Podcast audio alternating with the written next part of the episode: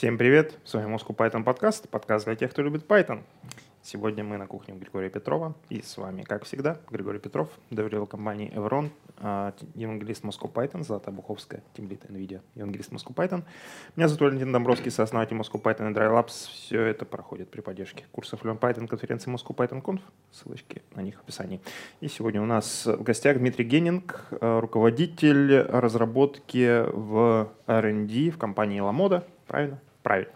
И мы как раз-таки сегодня и поговорим об этой замечательной сфере, о том, что это такое, чем вообще занимаются разработчики в R&D. Вот. Ну так вот, собственно. И первый вопрос. Чем вообще занимаются разработчики в R&D? Э, что вообще... Во-первых, давай начнем, наверное, с определения, так сказать, понятия, да, чем вообще занимается R&D в целом. Да, но э, в Ламоде есть такое большое подразделение R&D. Оно кросс, это, по сути, кроссфункциональная команда, которая состоит из э, data scientist ов, которые умеют свою делать э, Data Science магию, и некоторых разработчиков, которые нужно, чтобы Data Science магию уже дотащить до конечных пользователей, так чтобы она в нашем интернет-магазинчике показывалась уже всем. Ну, для тех, кто не в курсе, чем вообще, зачем вообще data scientist ы, чем они занимаются, что за магия такая? А, ну, Science магия, Science магия. Ну, то есть, имея какие-то большие данные, которые мы сейчас очень любим, вот, хочется научиться вычислять из некоторых, некоторые инсайты, некоторое понимание, а что это за пользователь и какого рода он хочет, допустим, себе персонализацию. Uh-huh. Ну, да. Ну, насколько я понимаю, не то, что пользователь хочет персонализацию, а как бы компания предсказывает, предугадывает, каким образом, собственно, организовать эту самую персонализацию, чтобы, заходя, там, условно говоря, на главную страницу Ламоды, человек видел именно там те товарчики, те ту одежду и все, все остальное, ну, да, которую, которую вот прямо сейчас он хочет, вот, вот, вот я это увидел, я это купил. Ну или в рекламе, например, чтобы ему показывалось там самое там, то, что топовое, то, что самое как сказать, Конверсионная. Конверсионная, да, самая продающая. Дим, расскажи для наших слушателей, какие задачи вы решаете, с какими технологиями вы работаете, потому что я помню, что у нас а, чуть больше года назад был какой-то спикер из Ламоды, и, и там речь шла про то, что они вообще инфраструктуру для дата-сайентистов строят, а, типа как там запускать модельки там на кластере Kubernetes. Вот вы таким же занимаетесь или у вас что-то другое? Mm, ходу? На самом деле нет. У нас, если говорить про именно дата science часть, то у нас большинство расчетов — это PySpark, Hadoop, э, иногда щепотка скалы вот в тех местах, где она нужна и помогает. Э, правда, этим немножко занимается не Data у нас есть отдельный отдел э, дата инжиниринга, вот, который умеет варить вот, большие дата-лейки и правильно их организовывать, чтобы с ним хорошо работа была, быстро и надежно. Вот. А если говорить именно про разработку, то мы, как правило, пишем на Golang и Python. Вот, в большинстве все-таки сейчас, а, поскольку Ламон там прошла некоторый итеративный путь от PHP а, к Python и в итоге к Golang для большинства сервисов, в большинстве случаев для Golang. Но Python тоже остается актуальным в тех а, сферах, где без него не выходит. И это в основном э, речь идет, конечно, о некоторых совместных проектах, там, где одна кодовая база используется и для э, Data Science, и для уже конечных пользователей. А, то есть, э, ну, как бы Hadoop, вы там, условно, Spark, допустим, вы сами не готовите, скорее за это отвечает команда дата-инженеров. Угу. Да. А, ну, если говорить о нашей коммуникации с именно Data Science, то а, там, на самом деле, можно построить там, три условных вида, как это может происходить. Один из таких видов — это, ну, что я уже упоминал, код, общая кодовая база. Соответственно, если говорить о какой-нибудь там поиске, как устроен на Ламоде, вот. Мы э, одновременно используем один и тот же Python-код и для э, PySpark, и для уже каких-то сервисов, которые мы крутим на Веркзоге, на Фласке для конечных пользователей. А могут быть, конечно, еще немножко другие подходы, там, где мы не можем явно выбрать, э, не можем явно этот код пошарить, вот, и, допустим, есть какая-то часть расчетов на э, PySpark, которую мы просто хотим заимпортить. В этом отношении мы, конечно, коммуницируем немножко по-другому. У нас какие-то пошаренные хранилища, в основном это AeroSpike, для того, чтобы затащить туда кучу данных и потом отдавать по пользователям конкретные какие-то веса или обучать модель, ну, инференсить модельки. Вот. А, Дима, такой а, блиц вопрос. Не, вначале будет а, автопик, когда ты сказал про а, R&D. А, меня накрыло, и я вспомнил, что 20 лет назад, когда я занимался разработкой Радмина, вы не поверите, а, отдел, а, где я это делал, он носил название отдела перспективных разработок. То есть, по сути, я как раз руководил R&D направлением. Вот я тогда делал а, сам Радмин, то есть э, его части, там а, инсталлятор, а, новые фичи и так далее Сергей Зайцев, наш технический директор, там было вот два направления, ну, назовем их других. Я не знаю, что сейчас под э, НДА, а что нет, поэтому других направления. И ах, это были крутые времена, а сейчас времена тоже крутые, но немного другие. И а, есть такое мнение, бытует, что scientist это не совсем программисты, это такие ребята и девчата, которые вот в Jupyter Notebook пишут формулы, а код-то они писать не умеют и программировать. Вот э, у вас э, Jupyter Notebook используется? Безусловно. И на самом деле э, Jupyter, но он уже очень удобный, если тебе нужно там быстренько запрототипировать, что-нибудь посчитать, и бац, у тебя есть готовое какое-то решение. Вот, не назовем это продакшн решением, назовем это каким-то готовым решением решением. А, но зачастую после этого есть некоторый шаг, а, который нужен ну, для продакшенизации, изобрету mm-hmm. такое слово, а, такого решения. И тут иногда мы помогаем ребятам, иногда помогают ребятам дата-инженеры, иногда они делают что-то сами. Вот. Ну, вы сами, думаю, понимаете, потому что у меня человека, который будет одновременно там и в гошечке разбираться, и в Data и еще хелмы писать, а еще конфигурить Hive так правильно, чтобы у тебя из какого-нибудь орка оптимально данные подтягивались. Это стоит безумно денег, да не хочет он больше заниматься разработкой, он хочет там руководить, рассказывать, как это нужно делать. Именно. А я много слышал, и на конференциях было выступление, когда а, компании для своих data-инженеров, особенно data-инженеров, которые любят вот фигак-фигак и не в продакшн, а, что-то в Jupyter Notebook, делать такие, знаете, вот а, эмуляторы Jupyter Notebook, то есть они разрабатывают вроде как в Jupyter Notebook, а потом это берется и в какой-то виртуализированной среде сразу отправляется на прод и там как-то работает. Вот вы делаете для своих дейта-инженеров такую безболезненную, однокликовую миграцию из Jupyter ноутбуков в прод? Или все-таки вы предпочитаете брать э, суть того, что они сделали, затем дорабатывать напильником и выкатывать в прод уже именно какие-то решения в коде? А, если говорить про онлайн, там мы 100% ничего подобного не делаем, и мы, как правило, смотрим внимательно, если какой-то код нам передают, мы смотрим его внимательно и оптимизируем уже сами аккуратненько ручками. Вот. А если говорить про то, что они считают на PySpark, ну, опять же, немножко в, вне моего отдела, это немножко другие ребята занимаются. Насколько я знаю, там а, Jupyter тоже не используется впрямую. То есть они берут код, пишут его более-менее нормально под продакшн, пакуют его в Docker, пакуют его в DAG, и после этого уже выполняют там на Airflow на PySpark. Угу. Кстати, а, неделю назад была а, Team Lead Conf, ты там был? А, нет. Я, увы, пропустил и очень там хотел. А, было... назад на момент записи. Да, там было много твоих коллег из э, Ламоды, я со всеми понетворкался, а через неделю будет uh, Highload. Мы там встретимся? Uh, я пока не уверен, но я постараюсь.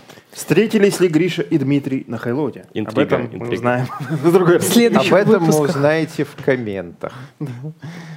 А, Дим, вот традиционный конфликт дата-сайентистов и а, инженеров-инженеров про то, что дата-сайентисты хотят а, быстро там какие-то модели, гипотезы строить, и чтобы это вот красиво работало на продакшене. А инженеры хотят построить там хороший код, хорошую архитектуру, чтобы это еще и масштабировалось. Вот как вы решаете этот конфликт? Слушай, ну тут, мне кажется, важно всегда говорить о некоторой гибкости, которая тебе позволит там на ходу заменить какие-то модельки, что-нибудь решать. Вот. Э, могу, наверное, поговорить на примерах рекомендаций, как у нас устроены они. Uh, у нас рекомендации достаточно uh, на уровне расчета именно всяких алгоритмов коллаборативных. Они устроены там, там хорошо, а дальше топорно. Они просто загружаются как некоторые SKU и комплементарные в RSpike, а мы потом их умеем э, вытаскивать и, может быть, еще дополнительно переранжировать или как-то э, учитывать их доступность, чтобы показать красивую полочку рекомендаций. Вот. А, такой подход, он на самом деле тебе дает огромную гибкость а, на уровне того, какой алгоритм хочешь использовать. Хочешь коллаборативно использовать алгоритм? Окей, загрузи нам в RSP коллаборативный. Ты хочешь какой-нибудь айтентовек придумать, а, то, пожалуйста, это тот же самый формат данных, тебе ничего не мешает загрузить другие коллаборативные комплементарные SKU-шки. А, наверное, стоит сказать, что такое SKU-шки. SKU-шки — это товары, uh-huh. Stock Keeping Unit. Вот, и а, подсовывать дальше их пользователю. Приходится под дата-сайентистов что-нибудь э, кастомное делать быстро-быстро, срочно-срочно?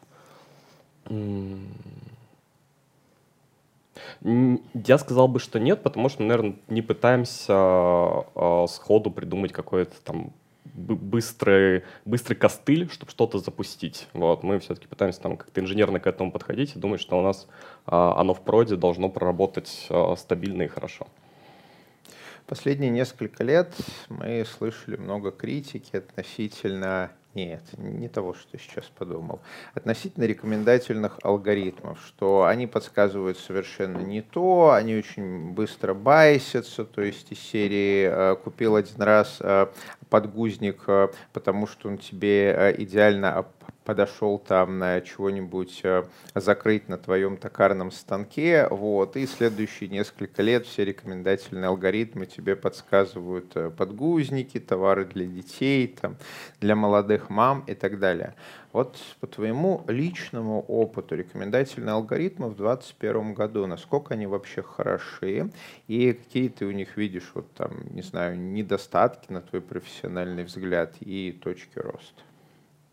Слушай, ну, мне кажется, в первую очередь можно разговаривать о видах рекомендательных алгоритмов, которые есть, и там назначение какой-то рекомендательной полки, которая есть. Если там зайдете на сайт Ламода или посмотрите нашу приложеньку, вы видите, что в целом у нас для каждого, для, на каждой карточке товара есть минимум две полки рекомендаций. Первый мы из них называем Similar, а второй Cross.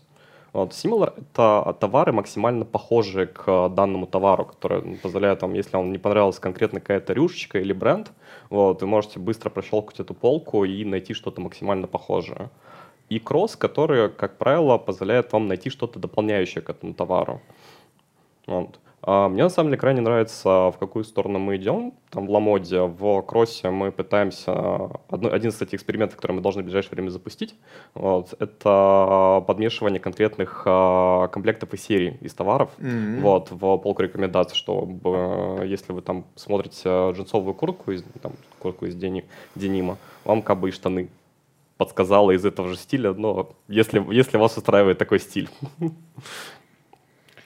У меня жена пользуется ламодой, э, ну, и даже если какие-то вещи для меня, то она, в основном заказывает. Надо будет у нее спросить, что она думает про рекомендации в ламоде.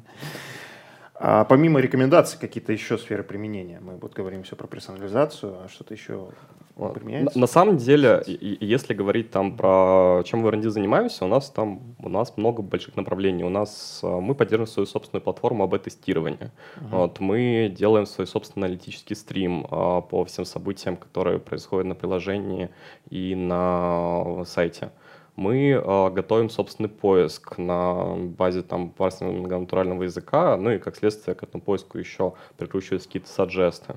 Вот. А с персонализацией, кроме рекомендаций, у нас есть очень крутой проект, который мы не так давно занима... э, запускали, это называется фасетная перс... мы его называем фасетная персонализация. Mm-hmm. Вот, суть его примерно такова, то что э, мы в эластике, ну, храним товары в эластике, вот. В эластике мы знаем некоторые значения фасетов для этого каждого товара. Ну, то есть какого там, какой длины рукава, или какой бренд, или какая у него ценовая стоимость, какая у него цена. Вот. А мы начали считать по а, пользовательским данным, на какие бренды, допустим, чаще всего заходят. И а, высчитывать некоторые топ его любимых брендов, которые мы mm-hmm. можем дальше использовать при сортировке каталога, чтобы вытаскивать конкретно эти бренды ему выше. Если мы уже уверены, что он стабильно покупает манго, то он как бы хорошо бы, наверное, ему показать. Mm-hmm. Вот. Кроме этого, мы еще на самом деле начали недавно заниматься ценообразованием. Вот, это такой тестовый проект, которым мы пока, пока что думаем, как подойти, и он достаточно сложный, как э, ML-алгоритмами предугадывать правильные цены, как помогать команде, команде коммерции такие цены вычислять. Дим, вот а, для людей, которые хотят поработать на стыке с дата сайенсом, но не чувствуют как бы в себе там силы вот с этой всей математикой разбираться, но не против а, поработать вот в команде вроде как твоей. Вот скажи, какой набор навыков им стоит освоить, прежде чем они будут вот, приняты на работу в такую команду? Ну, точно можно сказать, что тут нет каких-то специфичных математических навыков. Вот. Самая сложная математика, которую сходу могут нас вычислить, это мы хэшируем и, э, хэшируем и солим э, идентификаторы пользователя, чтобы выбрать, э, какой вариант эксперимента им показывать, который мы поддерживаем. Вот, поэтому, ну, тут стандартный набор инженерных навыков. Единственное, что, я думаю, что полезно было бы э, понимать, что на стыке Data Science не всегда подходят какие-нибудь реляционные базы, вот, и какое-нибудь там умение работать с, умение работать с RSPike, это, конечно же, плюс, например. А, так, а, что-то я хотел а, спросить. А, я вспомнил, что я хотел спросить.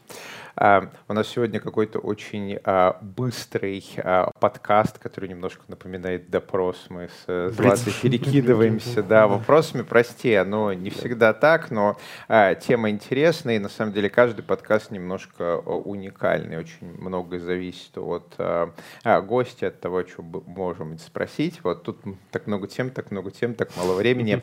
А я хотел спросить про поиск на естественном языке, насколько он часто применяется, потому что, разовью свою мысль, вот когда, например, я или кто-то из разработчиков что-то ищет в Гугле, ну, положа руку на сердце, мы не ищем естественным языком, мы ищем так, это в кавычки, это не в кавычек, это до, это после, тут плюсик, тут минусик, тут равно. Вот такое заклинание, чпок, и первый результат тот, который нам нужен. А если попробовать искать естественным языком, то мы, в общем, в этих сотнях страницах выдачи будем копаться до вечера. Вот э, среди э, пользователей, клиентов Ламоды, насколько у них вообще а, чаще используется естественный язык, или уже привыкли к этому мета-языку Гуглу Яндекса, сами там быстро все, что надо, ставят в кавычки, только нужные кейворды, Enter, и вот она блузка. Ну, я хочу сразу сказать, что мой Google Fu, видимо, далеко от твоего, и я все-таки формулирую вопросы Google больше как бы на естественном языке, чем э, SQL-like запросом. Вот. И, наверное, стоит сразу отметить, что Ламода как бы такое не умеет. А, если там мы что-нибудь закроем в кавычки, мы не будем воспринимать это как mm-hmm. точную цитату того, что мы ищем. Вот. А в общих чертах, как оно работает, а, ну, ты, ты полностью прав в том отношении, что пользователи Ламоды — это не программисты, конечно, это не только программисты. Я надеюсь, что программисты пользуются ламодой. Вот. Но и люди, которые не привыкли использовать два десятка спецсимволов э, в своем поисковом запросе. Поэтому нам нужно в первую очередь целиться в них и пытаться анализировать, что они написали. А То есть как... они, прости, что я тебя перебью, они прям вот пишут там «А, «хочу купить блузку с длинными рукавами, которая похожа на блузку Васи из дома 4». Нет, Или но как это выглядит? Пы пышное платье с рюшечками. Вот mm-hmm. подобного рода запросы, это которые нам приходится nice. иметь, а, кажд... с которым нам приходится иметь дело каждый день. Вот. И как вычислить из этого запроса, что такое пышное, что такое платье и что такое рюшечка, mm-hmm. это как раз то, чем занимается поиск. Вот. Дима, а вот э, раскрой секрет, если это не NDA, а вот, э, ну, когда вы получаете товары там где-то там от поставщиков, а, там же у них нету атрибута там рюшечки, да? Ну, да. Как вы, собственно, присваиваете этот атрибут? На, на вот самом деле, на самом деле, часть а, поставщиков а, заполняет не атрибуты, но она заполняет текстовое описание товара. Вот. И одна задача, на которой, наверное, хотелось бы поработать, это научиться хорошо из этого описания вытаскивать все, все атрибуты, о которых мы знаем. Вот. У Ламоды есть, на самом у Ламоды есть большая фотостудия, где мы производим приемку товаров, потому что у нас есть собственные стандарты качества, какие должны быть фотографии, какая должна быть заполненность атрибутов. И если где-то атрибуты не заполнены, это, как правило, товары маркетплейса. Uh-huh. Ну, то есть те, которые к нам, а, как мы B2B работаем, uh-huh. через... Да. Товары, э, да, скажем так, продавцов, которые размещают э, свой товар на Ламоде как на угу. площадке, а не непосредственно товары Ламода. Угу. И, соответственно, заполнением этих атрибутов и качеством фотографий следят некоторые люди, которые называются у нас контент-менеджерами. Угу. Вот, и их задача, конечно, в первую очередь сделать так, чтобы все эти атрибуты были заполнены. А мы в поиск, в свою очередь, конечно же, ориентируемся на эти атрибуты и пытаемся, э, пон... ну, основная задача поиска, как я вижу, это вычисление из каждого слова токена – а, некоторого его значения, и а, к этому значению привязка, а, в каком атрибуте его искать. То есть, если мы там сто пудов знаем, что горчичный — это цвет, то, конечно же, не имеет смысла искать его горчичный как длину рукава. Но тут выходит, на самом деле, интересная история, связанная с тем, что есть а, некоторая синонимия, связанная, а нету ли бренда горчицы, например. Вот. И, соответственно, возможно, горчичный это произвелся бренд, а не э, цвет товара. Ну, Вау, и как вы с этим живете? То есть есть какие-нибудь аналитики, которые вот все это изучают, там ручками делают правки, или вы это на уровне LML а, модели, которые вам, о, смотри, смотри, флюктуация, вот тут вот приходит человек и смотрит, что за флюктуация? А, ну, если говорить именно про какие-то бренды и коллекции, мы в автоматическом режиме умеем их там затягивать, узнавать, какие у нас в контенте появились новые бренды, какие у нас новые коллекции, и раскидывать у себя в некоторую синонимию. То есть а, понимание а, трансформация, как трансформация поискового запроса происходит несколько этапов. То есть там сначала идет токенизация, разбиение каждого слова на отдельное, а потом нормализация и вычисление из каждого слова, каким атрибутом он мог бы быть. Если мы говорим о платьях, то платье, скорее всего, это будет некоторая категория. Вот. Но поскольку у нас кроме категории платьев на самом деле есть там платья-футболки или платья-халаты, такая странная. Вау.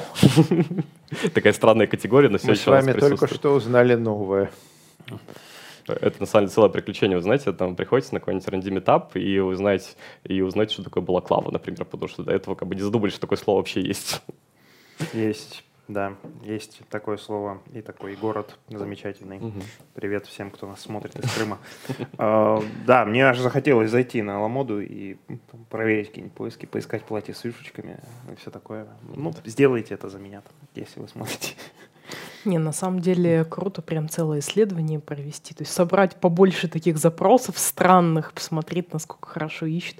Дима, у вас делается что-то такое в компании вот на регулярной основе, какое-то качество поиска? Да, и на самом деле это небольшая гордость. А, мы недавно научились запускать именно АБ-тест поиска. Кстати, такой вопрос чуть-чуть автопный. А можешь поделиться, сколько вообще поисков там, ну, в месяц? Там, у вас а я, кстати, не, недавно как раз... Ну, на Хабре должна выйти моя статья про поиск. Uh-huh. Я не знаю, в какой момент от записи это случится. Да, да, должна выйти. Uh-huh. А, и... Ну, мы, как обычно, обещаем вам ссылку. Если мы не поставим ссылку, то вы ну, напишите в комментариях, что мы не поставили ссылку. Ну, в общем, вы, вы знаете, как это работает. Да. Вот, uh-huh. 200 тысяч в день. 200 тысяч в день. Да. Нормально. Nice. Нормально. Да, и возвращаясь к вот, тому, что ты говорил об тестировании в поиске. Uh, да. Вот эти трансформации, о которых я говорил чуть ранее, а, а, мы их называем некоторыми поисковыми словарями, которые строят там, цепочки ассоциаций, что а, сначала как нормализовывать слово, потом как, в какую сущность его превращать, и дальше какую, как эту сущность нужно искать в разных атрибутах. Вот. И мы изначально архитектурно, ну, поиск немножко до меня разрабатывался, вот, но там не было возможности проводить именно АБ-тест, то есть загрузить в память несколько словарей и научиться именно тестировать. А почему это было так тяжело? Потому что кроме этапа, когда мы анализируем запрос, кажется, там легко там затянул в память э, два словарика, и на основании значения там фичер флага код выбираешь А или Б. Вот. У нас есть э, этап с нормализацией слов, которые приходят к нам в описании товара. То есть, когда мы берем, у нас там капчик стоит, вот, который нам продюсит э, ивенты о том, э, какие товары появились в контенте, вот, и мы, соответственно, одним сервисом денормализуем все товары, э, денормализуем всю информацию из кавки, потому что в одном топике приезжает информация о товаре, в другом информация о бренде, в третьем информация о цвете, в четвертом о коллекции. Вот, это все, конечно, нужно денормализовать, потом э, затащить в другой сервис, который написан уже на питоне, вот, который знает о поисковых словарях, э, трансформировать это в атрибут и дальше выплюнуть обратно в кавку, который уже э, третий сервис каталога проиндексирует. Вот. Uh, можно сразу набросить то, что в Ламоде сейчас 100, в, в интернет-магазине Ламода онлайн-шопе 130 микросервисов. Вот, мы их прям обожаем. Это не так много. Вот когда у вас станет полторы тысячи, у вас возникнет а, мета-проблема, когда вы перестанете понимать, а как же эти микросервисы друг с другом общаются, и вам придется создавать карту общения микросервисов, DSL общения микросервисов. Вот это, вы знаете, такое а, endgame, который довольно-таки жутковатый и, и не имеет ничего общества, общего с хиптерским. Эгегей, сейчас мы выделим авторизацию аутентификацию в один микросервис, авторизацию во второй, логинг в третий. У нас сразу все просто, будет отдельные команды, эгегей и все. А потом прошло несколько лет полторы тысячи микросервисов. Что делает микросервис за корючка логов? Зачем он их закорючивает? Слушай, ну, ну разве это не решается тем, что ты выделяешь вот какой-то набор микросервисов в доменную область, которую он обслуживает, там в поиске, допустим, 6 или 7. А, и дальше ты замыкаешься в себе. То есть, да, это у тебя некоторая архитектура микросервисная, но она общается только между собой. У нее есть точные точки входа, точки выхода, где она коммуницирует с другими системами. И не нужно завозить больше, не нужно делать так, чтобы у тебя а, микросервис, который там которому нужно достучаться до третьего уровня, он находил напрямую. Нет, ну попиши код. Это ты сейчас рассказываешь э, такую вот идеальную историю best path. Знаешь, вот как я учу э, программистов, что вот вы пишете код, да, вы рассказываете историю, вам нужно учитывать когнитивную сложность. Вы должны делить код на такие кусочки, э, чтобы каждый кусочек можно было по отдельности осознать, чтобы там было не больше пяти, ну, максимум десяти элементов, чтобы имена идентификаторов отвечали на вопрос, что это, сам код рассказывал историю, зачем это, чтобы кусочек кода делал одну вещь, вот это все, вот бла-бла-бла-бла-бла.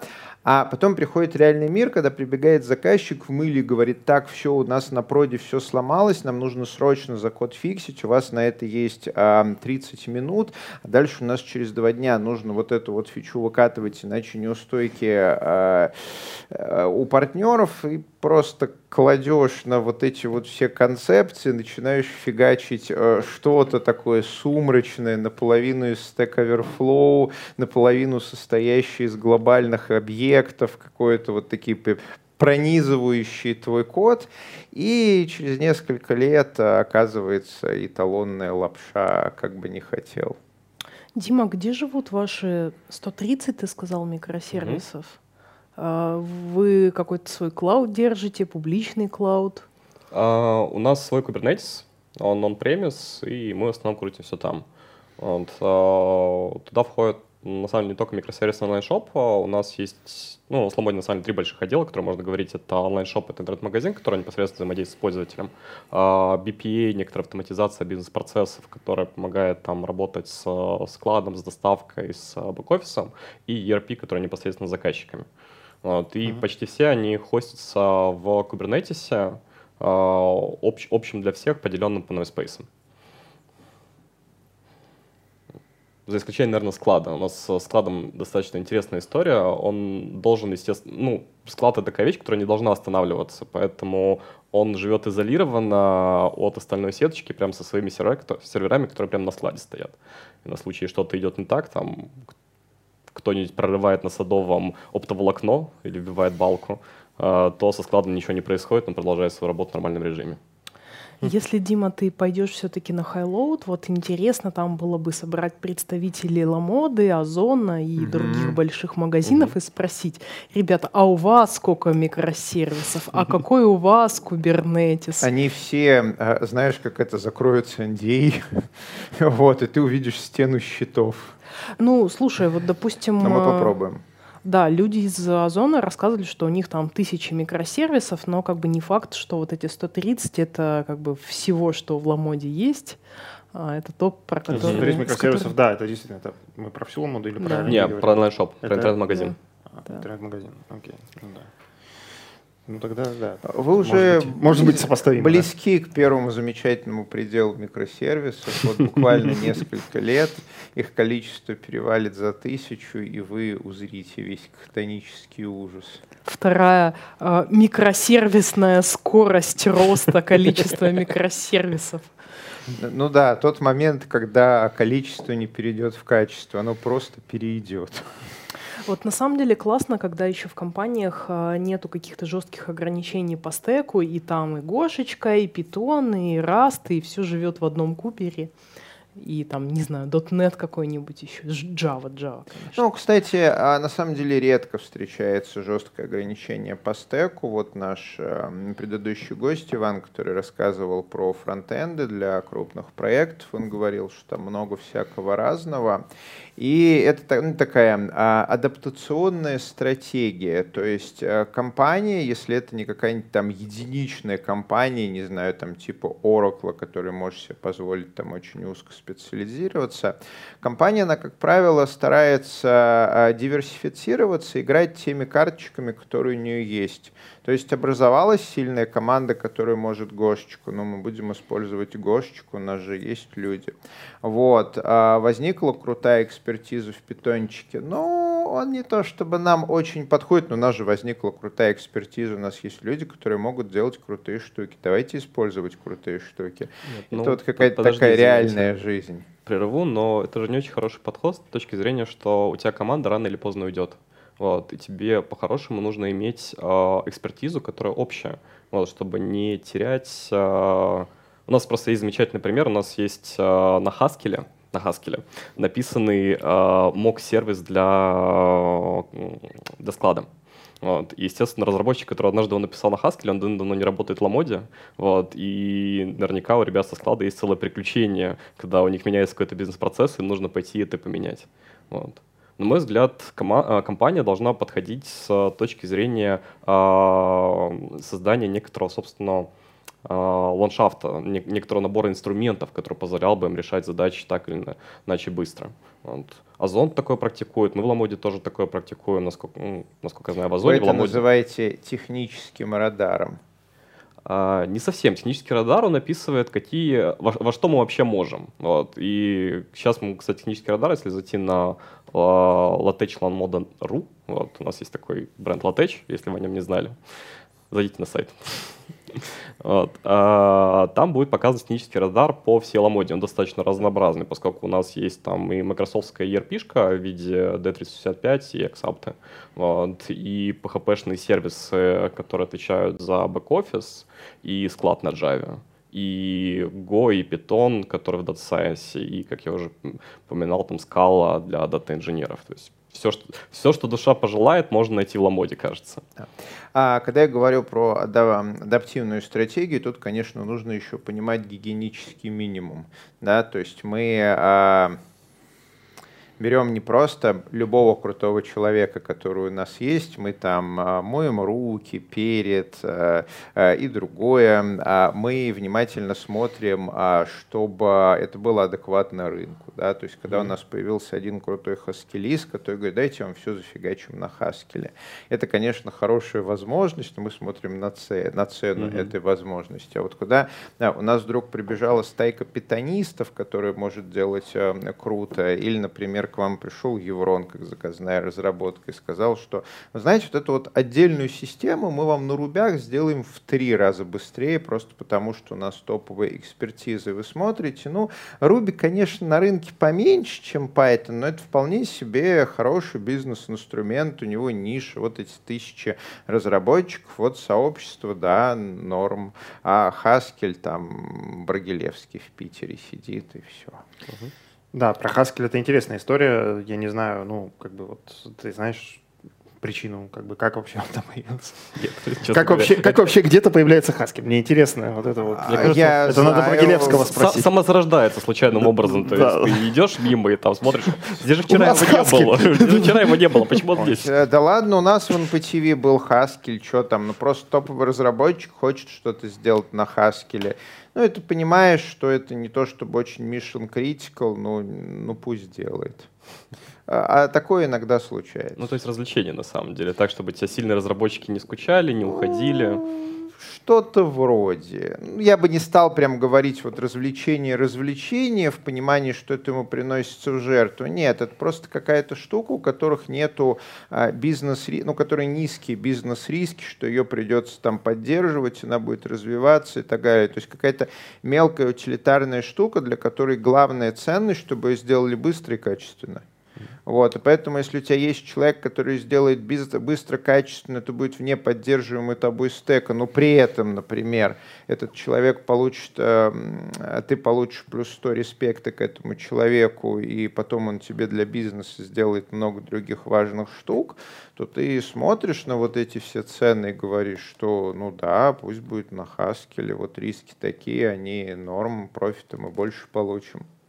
Ребята, раз уж мы заговорили про управление технологическим стеком, а вот можем мы рассмотреть ситуацию, когда какой-нибудь человек, а, наверное, он должен быть начальником разработки, а, говорит, что нет, мы будем на Haskell писать не просто какую-то там безопасную штуку, а напишем прям Mission Critical сервис, а дальше посмотрим. Вдруг у нас этот Haskell зайдет, тогда мы оп и наймем там а, хаскелистов всех на рынке. У нас большая Всех компания. двух. Всех- двух. У нас Ну, большая- по-гелецкому это будет компания. очень дорого нанимать. Большая компания, бренд позволяет, как бы почему нет.